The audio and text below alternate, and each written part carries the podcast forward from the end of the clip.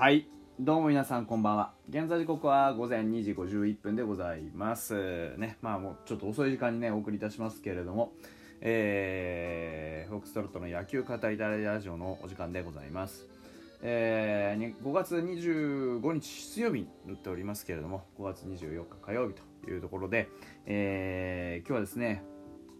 交流戦始まりました。皆さんのひいきのチームはどうですか？えー、交流戦、あのー、引きこもごもという形でした。パ・リーグが2勝、セ・リーグが4勝というところになったんだっけ？逆だったかな？というようなところでね、あのー、どこもね、あのいい試合を展開していたんじゃないかなというふうに思います。ざっと振り返ると、東京ドームでは巨人、オリックス、巨人が4対2で4。えー、横浜では、えー、d n a とソフトバンク d n a が4-3で d n a でバンテリンドームは中日対、えー、西武5対8で西武が勝ち。甲子園阪神楽天は阪神1-0で勝ちましたというところで神宮ではヤクルト日本ハム。日本ハムは、えー、3-1で負けてしまいましたというところでございました。非常に締まったね展開になりましたね。あのー、やはり加藤君。あの実際の加藤君はね、あのー、パ・リーグの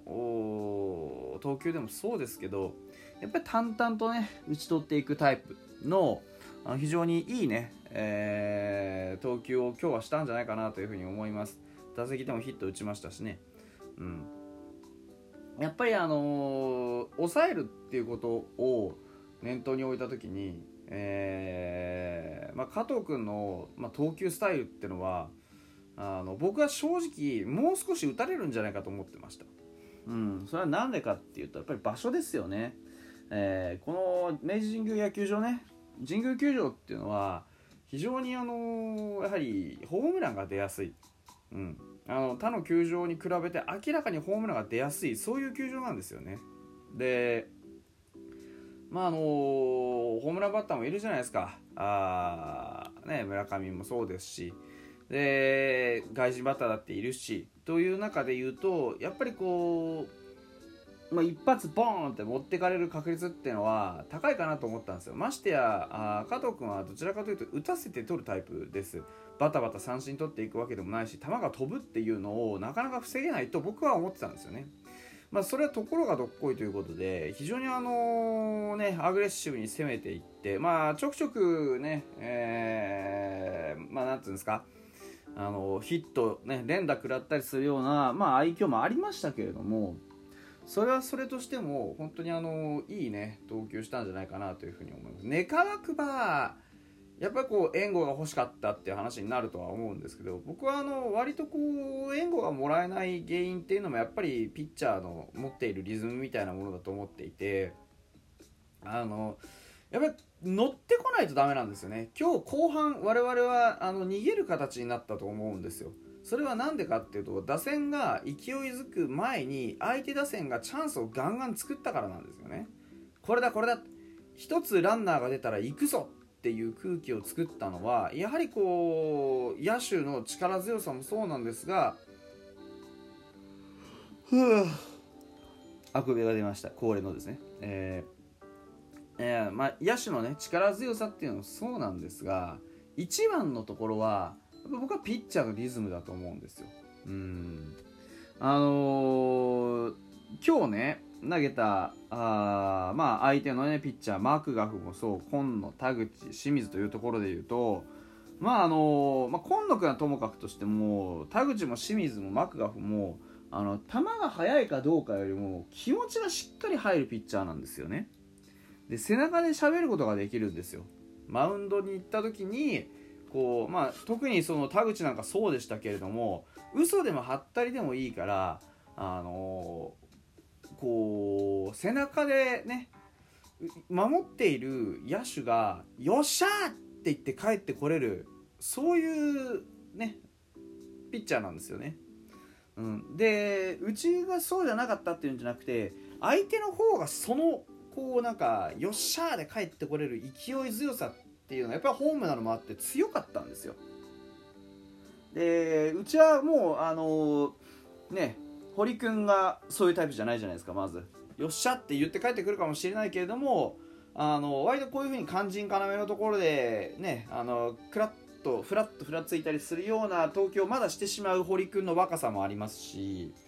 ね、で、まあ、それがあるからこそ宮西がねあの場面で出てきてでふわまあビタッとね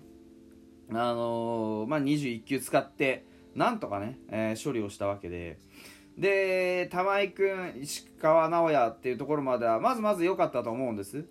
えー、やっぱり北山君に関してはラストをねあの村上にサヨナラツーラン打たれましたけれどもやっぱり余計なフォアボールですよね、うん、大事なところでやはりこうコントロールを乱すというとそういう風になってしまう、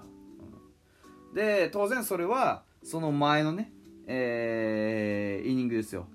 前のイニング北山君のね、えー、前のイニングでせっかくいいねチャンスが生まれているにもかかわらずバットにすら当たんなかったっていうバッターが2人いますっていうそういう話ですよね。うん、だからやっぱりそういうところで背中でねよっしゃーって言って帰ってこれる結果残したのはあっちの方ですよね。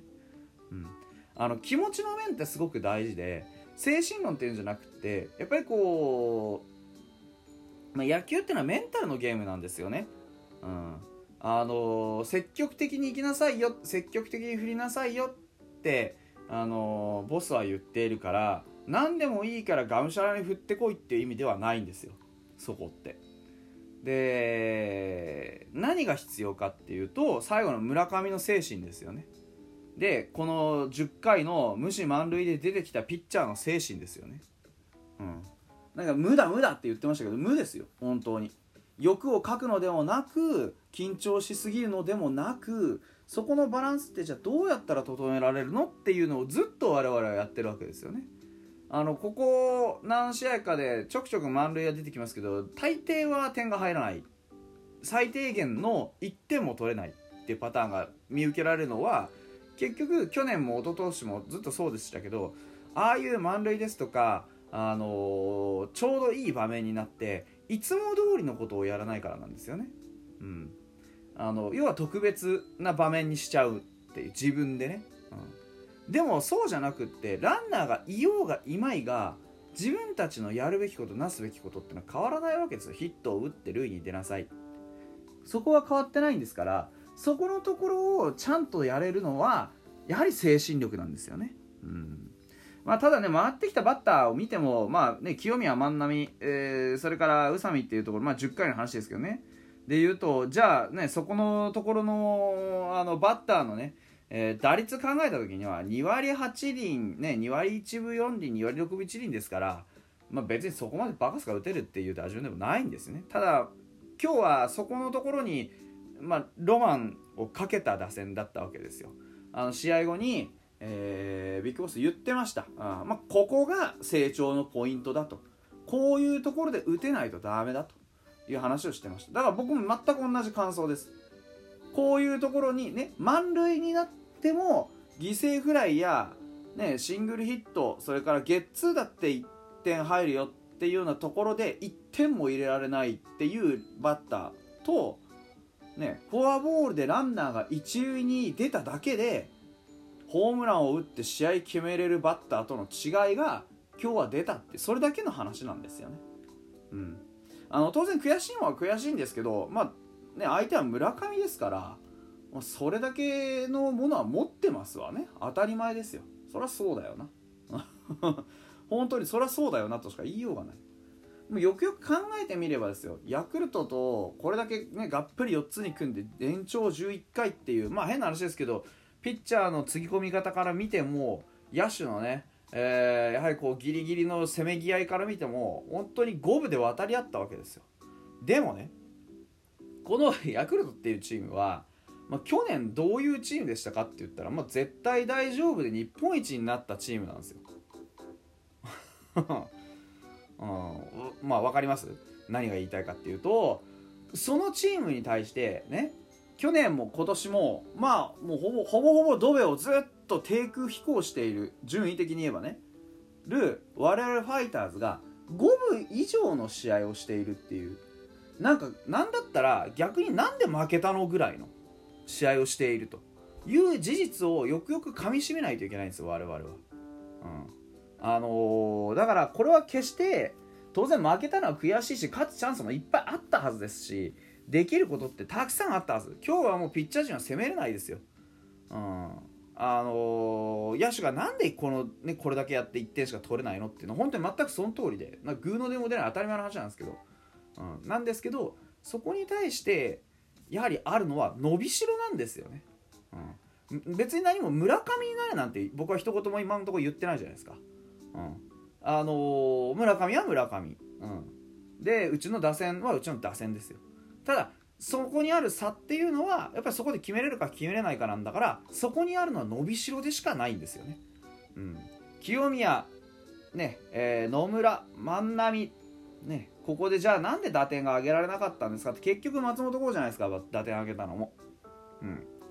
でそこのところで今我々が、ね、あの今シーズン、えー、直面しているホームラン以外でどうやって点を取るかっていう課題、うん、がやはり僕はここの場面に凝縮されたんじゃないかなと思います。やはり気持ちですよね、うん、強く攻めていく最低でも強く攻めて前に向かっていく相手を蹴寄せるほどの気持ちの強さ、